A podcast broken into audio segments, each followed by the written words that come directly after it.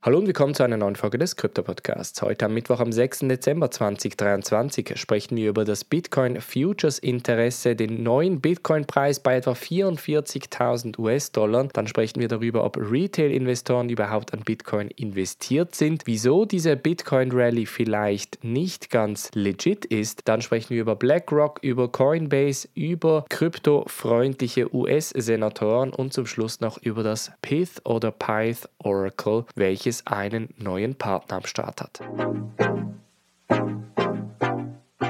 springen wir in diese erste News Story und zwar sprechen wir über die sogenannten Bitcoin Futures Open Interests an der CME. Das hat nämlich fast wieder das Allzeithoch von Oktober, November 21 erreicht. Wir sitzen auf momentan 5,2 Milliarden US-Dollar auf dem globalen Derivative-Markt, spezifisch auf der Chicago Mercantile Exchange. Das sind nur 200 Millionen weniger, als wir sie beim Allzeithoch vor zwei Jahren erlebt erlebt haben.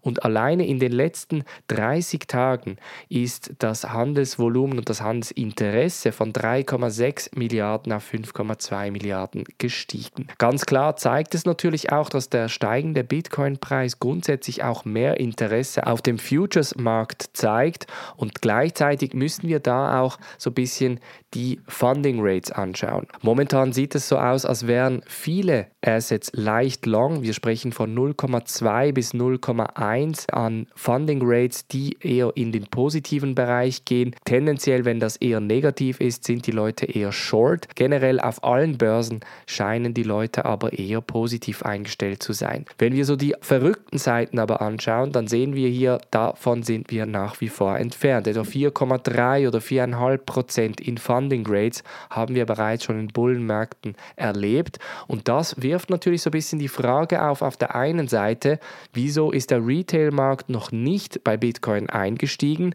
Und das beantworten die Leute mit der folgenden Situation. In den USA wissen die Leute noch nicht mal, wie sie ihre Miete zahlen oder wie sie ihr Abendessen finanzieren können. Da ist Bitcoin vom Interesse her noch weit weg davon. Viele Leute sagen, dass wenn man die Spitze dann erreicht vom Bullenmarkt, da scheiden sich ja die Geister, da, da sprechen einige davon, dass es irgendwann 2025 wird, andere sagen, es wird 2024, je nachdem, wann dann die Spitze vom Bitcoin-Preis erreicht ist, dann wird der Retail-Markt effektiv einsteigen. Das gekoppelt mit einem Thread, den ich auf Twitter gesehen habe, der zeigt, dass diese neuen Bitcoin-Einkäufe nicht wirklich organisch sind und eher sehr koordiniert verändert aussehen. Das sagt nämlich Material Indicators in einem Thread auf Twitter, bei welchem sie unter anderem auch die sogenannten Buy Walls anzeigen und da ganz klar zeigen, dass es immer wieder relativ starke Einkaufspreise von den Wahlen gibt, um den Preis künstlich entsprechend in die Höhe zu treiben. Ziel sei es unter anderem, da einfacher in den höheren Preis rein zu verkaufen, ohne dabei zu riskieren, dass der Preis schnell zusammenbricht. Das könnte natürlich sehr gut sein, ist jetzt aber noch nicht bestätigt. Es gibt, wie gesagt, mehrere Theorien im Raum. Viele sagen gleichzeitig auch, dass mit dieser ETF-Euphorie der Bitcoin-Preis auch locker auf 45, wenn nicht sogar auf 50.000 US-Dollar in den kommenden Tagen steigen könnte.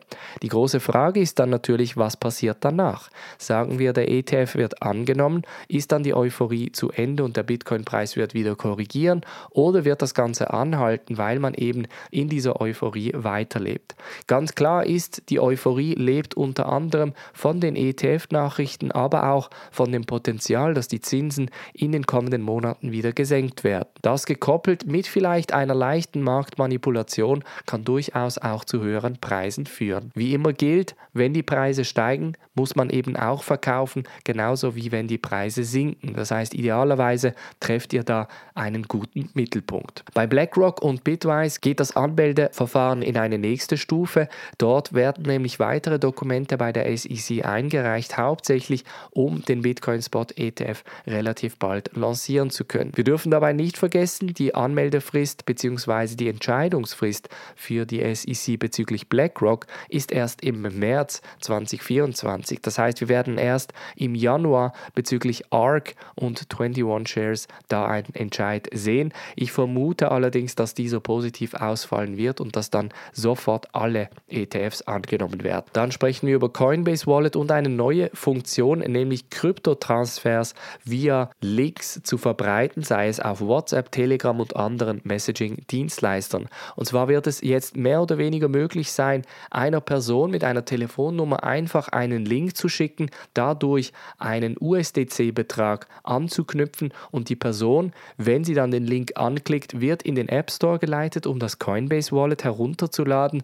Wenn sie die Coinbase Wallet bereits hat, wird die Wallet einfach gestartet und das Geld wird gut geschrieben. Sollte die Person innerhalb zwei Wochen sich nicht melden, wird dann schlussendlich der Transferbetrag wieder zurückgeschrieben. Das ist eine der Methoden, wie sich Coinbase Wallet natürlich weiter verbreiten kann und grundsätzlich auch das Kryptothema populärer werden kann. Denn Coinbase möchte ganz klar so ein bisschen den globalen Finanztransfermarkt damit angehen, unter anderem natürlich auch für den Retail-Markt, weil es natürlich extrem schwierig und auch teuer ist, Geld um die Welt zu schicken. Dabei wird bei Coinbase aber spezifisch USDC benutzt, um natürlich den Stablecoin von A nach B relativ günstig schicken zu können. Dann sprechen wir noch ganz kurz über die USA, nämlich den kryptofreundlichen Patrick McHenry, der ja im House of Representatives und im House Financial Services Committee den Chair innehatte. Der tritt nämlich per 2024 zurück und möchte nicht zur Wiederwahl antreten. Obwohl er eine kontroverse Person ist, war er im Kryptobereich immer sehr kryptofreundlich und hat vor allem immer bei den Befragungen die Fragen so gestellt, bei welchem ganz klar wurde, dass ein gewisses Verständnis für die Innovation und die Finanzmärkte vorhanden ist. Wer seinen Platz innehalten wird in der Zukunft, ist noch nicht klar. Wir werden in 2024 entsprechend ein neues Wahljahr sehen, unter anderem natürlich auch für den US-Präsidenten. Und zum Schluss sprechen wir noch über Pyth oder Pith Oracle. Die Oracle-Alternative zu Chainlink bringt nämlich ziemlich große Investoren mit an Bord, unter anderem Castle Island Ventures, Multicoin Capital und Wintermute Ventures werden unter anderem Pyth dabei unterstützen, das Ganze weiter auszubauen. Das Spezielle an Pyth ist spezifisch, dass sie ursprünglich nur auf der Solana Blockchain gelauncht sind, aber mittlerweile auf etwa 45 Blockchains expandiert haben, um unter anderem auch Echtzeitinformationen im Finanzbereich als Oracle-Dienstleister in die Kryptoindustrie zu bringen. Spezifisch interessant ist es natürlich als Alternative zu Chainlink. Die werden wir übrigens in einer Oracle-Übersicht in den kommenden Wochen in der Blue Alpine Mitgliedschaft anschauen. Wenn du also noch nicht Mitglied bist, bluealpine.ch Mitgliedschaft, um da die Analyse mit anzuschauen. Das war's von der heutigen Folge. Wir hören uns morgen wieder. Macht's gut und bis dann.